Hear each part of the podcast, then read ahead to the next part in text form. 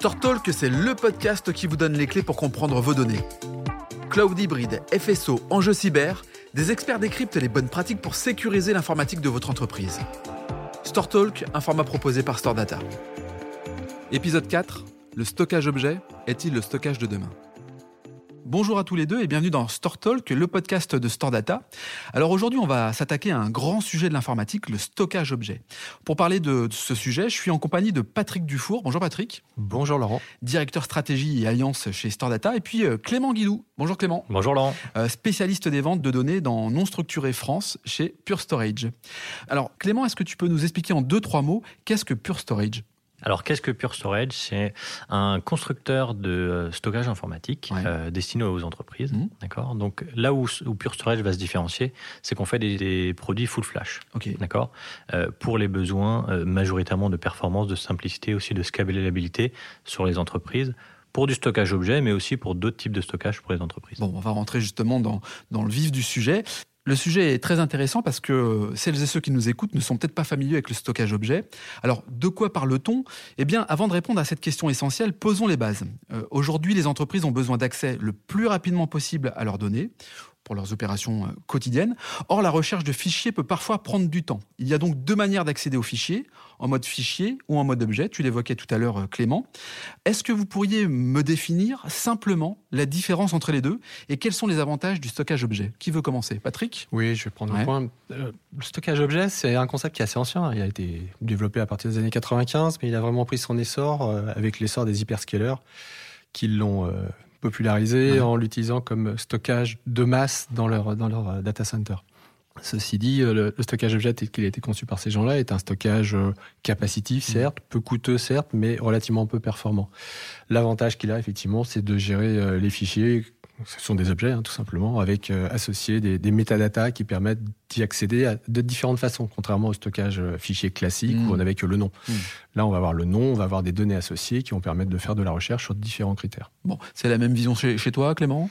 Oui, exactement. Donc, euh, c'est un nouveau protocole avec qui amène un peu plus de sécurité, qui va aussi permettre d'accéder de différentes localisations, donc sur sur les différents sites, mais aussi mais aussi à distance. et donc, c'est effectivement les hyperscalers, comme l'a très bien dit Patrick, qui l'ont amené à se démocratiser sur des notions forcément peu performantes au début. Et là, on voit vraiment un nouvel essor sur la performance, sur ces besoins de, stockage objet. Pour nous faciliter un peu la compréhension finalement de qu'est-ce que le, stockage objet, est-ce que vous pourriez nous donner quelques exemples de cas concrets, euh, peut-être dans le monde de la banque par exemple, Clément? Oui, alors dans le monde de la banque, très concrètement, euh, on se sert du stockage objet pour euh, stocker une multitude de données, quelles qu'elles soient, d'accord? Ça peut aller des données de marché, mais aussi des données météorologiques, etc., qu'on va pouvoir traiter, corréler toutes ces données pour euh, fournir par exemple une bonne information pour faire du quantitative trading mmh. sur du court, moyen ou long terme. On va pouvoir aussi se servir de ces différentes technologies pour croiser différents types de données, pour faire de la détection de fraude, pour faire du credit scoring, tous ces nouveaux usages à travers l'intelligence artificielle pour enlever typiquement le biais humain. Quand on va traiter des crédits, il y a toujours un biais humain. Donc pour l'enlever et pour accélérer le temps de traitement euh, et accélérer les résultats, on peut servir du stockage objet. Patrick, quels sont les, avantages, les bénéfices finalement à tout cela? Les avantages, c'est la performance. Aujourd'hui, on est dans un monde qui va de plus en plus vite et aujourd'hui, nos clients ont besoin de traiter la donnée de plus en plus rapidement, pour euh, avoir un go-to-market euh, le plus rapide possible, mmh. fournir des éléments de réponse pour des décisionnaires, par exemple. Dans, les cas d'usage, je peux compléter un tout petit peu. Il y en a un qu'on voit beaucoup, nous aussi, puisqu'on fait de la sauvegarde depuis, depuis tout le temps. La restauration rapide. La restauration rapide, aujourd'hui, est devenue un enjeu également, puisque les, clients peuvent perdre rapidement des données, mais ils souhaitent aussi reconstruire rapidement les données perdues. Alors, exemple, par exemple, quels sont les types de données qu'on peut retrouver dans la restauration rapide tous les types, tous les types aujourd'hui, tous les types qui sont critiques pour l'entreprise, tout ce qui nécessite euh, d'être présent euh, dans les data centers pour démarrer la production après, par exemple, une attaque ou après la perte d'informations pour, euh, mm. pour un problème d'environnement, par exemple. Il faut pouvoir restaurer rapidement ces données-là. Et là, le, le stockage objet performant et extrêmement et clé, utile et central. Je vais rajouter un petit point euh, par-dessus euh, par ça. Effectivement, on a parlé de stockage objet pour la, pour la sauvegarde de données. Euh, on va parler performance sur des courtes durées de rétention, mm. sur quelques jours. Après, on va pouvoir mettre la donnée sur du stockage, on va dire, peu performant. Mais les premiers jours où c'est vraiment critique, où on va devoir assurer quand la société va être cryptoloquée, on va devoir garantir une donnée saine et après la restaurer le plus rapidement possible. C'est pour ça que le stockage objet performant est vraiment intéressant. Alors c'est intéressant que tu parles de, performance dans le stockage. Comment finalement euh, Store Data et Pure Storage peuvent aider une entreprise à améliorer la performance de leur stockage? Dans un premier temps, on écoute les besoins du client. Oui, toujours. On essaie de déterminer ce qui est critique pour lui, ce qui est sensible. Euh, c'est contraintes. Hein. Euh, l'informatique à qui on parle, la, DSI euh, elle-même est, fournisseur de services à des, métiers, à des, mmh. directions métiers ou des, des utilisateurs internes. Donc on essaie de déterminer quels sont les objectifs qu'ils doivent atteindre. Euh, notamment ces enjeux de performance mmh, qui sont déterminés par ces directions métiers et qui demandent ça à leur, à leur DSI. À partir de là, on va déterminer la, la nature des données qui sont manipulées. On l'a dit tout à l'heure, stockage objet et fichier, c'est relativement similaire, c'est ce qu'on appelle des données non structurées, mmh. contrairement aux données type base de données qui, elles, vont être sur un autre stockage. Donc une fois qu'on a déterminé ça, on va construire une solution ensemble. Euh, Clément, Pure Storage a imaginé une solution de stockage particulièrement performante. Tu me parlais du FlashBlade. Comment le FlashBlade se différencie finalement d'une offre de stockage objet? Dit d'une offre de stockage classique, on pourrait dire ça? On, Peut, on peut dire ça. Donc, euh, pour la comparer à différentes offres de stockage objet, donc on en a plusieurs. On a des stockages objets qui sont directement, comme on l'a évoqué euh, juste avant, faits par des hyperscalers, euh, donc avec des notions de simplicité, d'élasticité, effectivement, mmh. mais des notions de performance et de régulation qui, des fois, peuvent être problématiques pour les entreprises. Mmh. D'accord? Et on a aussi des stockages objets on-premise qui peuvent être peu performant ou très performant. Mmh. Avec FlashBlade, on va adresser euh, un monde du stockage objet on-premise performant. D'accord? Et du coup, euh, tous les cas d'usage qui vont en découler, ça sera sur la performance. On a évoqué la partie restauration rapide. Euh, tous les cas d'usage, nos clients ont besoin de stockage objet performant sur, par exemple, 20, 30% de leur totalité de leurs données, et après ils vont pouvoir le déstager ailleurs. Mais pour faire une ingestion rapide et faire des traitements rapides, on a un stockage objet performant.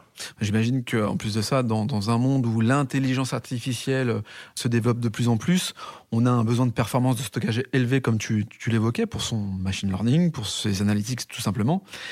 Quels seraient les conseils que vous donneriez pour fluidifier l'accès aux données?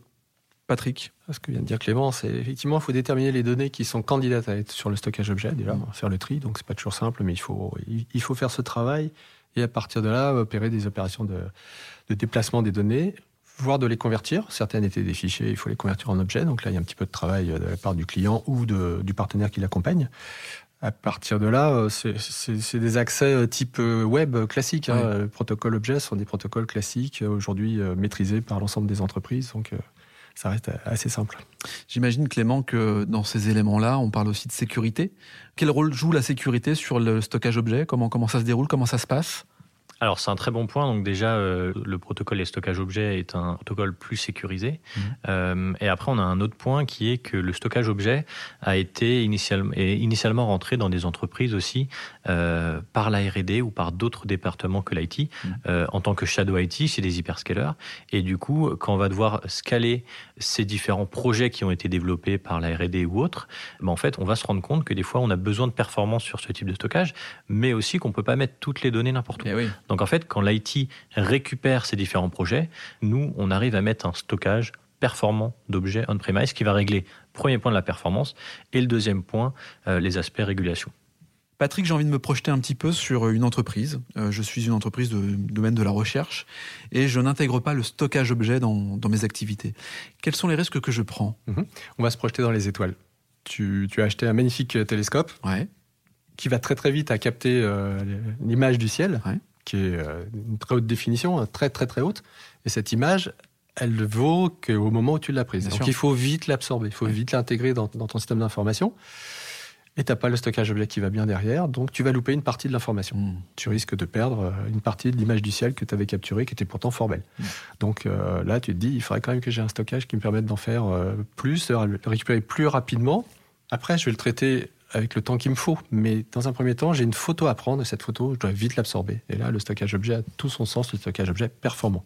Donc là, on revient quand même sur une notion importante qui est euh, une notion de business. Le stockage objet permet aussi d'activer son business, de consolider son business, de fidéliser sa clientèle, d'accélérer peut-être euh, le service dans une restauration rapide. C'est ça, on, prend en compte euh, l'aspect business dans le stockage objet? On prend en compte l'aspect business parce qu'aujourd'hui, le, stockage objet et toute la donnée qui va être traitée, donc la donnée non structurée, c'est l'une des données qui grossit à vue d'œil sur les entreprises. Aujourd'hui, les entreprises, elles font grossir des data lakes, etc. Et derrière, les données, il faut les ingérer, mmh. il faut euh, les traiter, etc. Donc, euh, on a besoin de ce type de stockage et effectivement, c'est relié directement à leur business. On a des entreprises euh, qui fonctionnent et leur, leur service aux clients repose sur du stockage euh, de données non structurées. Ok. J'ai un autre exemple. Hein. On parle beaucoup de Covid. On a parlé beaucoup de Covid cet an dernier. L'important pour les gens qui devaient décider des campagnes de vaccination et autres, était d'avoir la bonne information. La bonne information, c'était de digérer toutes les informations en provenance des hôpitaux mmh. et autres euh, centres de, dépistage, etc., les intégrer, les analyser pour donner après une information qui donnait un état mmh. de la maladie de la population, etc., Et ça, ça a été fait sur du stockage objet. On a un client qui, qui a utilisé le stockage objet FlashBlade pour faire ça, pour aller rapidement et obtenir des résultats rapides, pour qu'après les décideurs gouvernementaux, politiques, etc., puissent se donner la bonne information. Prendre des décisions. Et pour rebondir sur le sujet du Covid, qui est un sujet très intéressant et un cas d'usage très intéressant pour Flashblade, euh, avec Flashblade, on répond à beaucoup de cas d'usage euh, derrière des séquenceurs génomiques, etc. Et pour la réduction euh, du temps de découverte de nouveaux variants. Hmm. Donc avec un stockage de données non structurées performant, on va euh, passer par exemple sur un traitement d'un échantillon de quelques minutes à plusieurs secondes. C'est très clair. D'accord. Donc en fait, pour découvrir un nouveau variant, avec un stockage type FlashBlade performant, on va réduire par, euh, par 3, par 4, par 5, par 10 les temps de découverte de variants. Et ça, c'est très important dans un climat, euh, dans un climat actuel euh, qu'on connaît tous. Ça accélère le temps de recherche, quoi, finalement. Le temps de découverte, exactement. Merci messieurs, c'est très clair. Merci Patrick, merci Clément d'avoir participé à Store Talk, le podcast de Store Data. À bientôt. Merci Laurent. à bientôt. Clément, merci Laurent. Merci d'avoir écouté cet épisode. Pour retrouver les autres épisodes de Store Talk, rendez-vous sur votre plateforme d'écoute préférée. Et si vous souhaitez en savoir plus sur le stockage objet, vous pouvez à tout moment prendre contact avec un expert sur storevision.storedata.fr. Dans le prochain épisode, nous verrons comment Storedata répond aux enjeux de sobriété énergétique.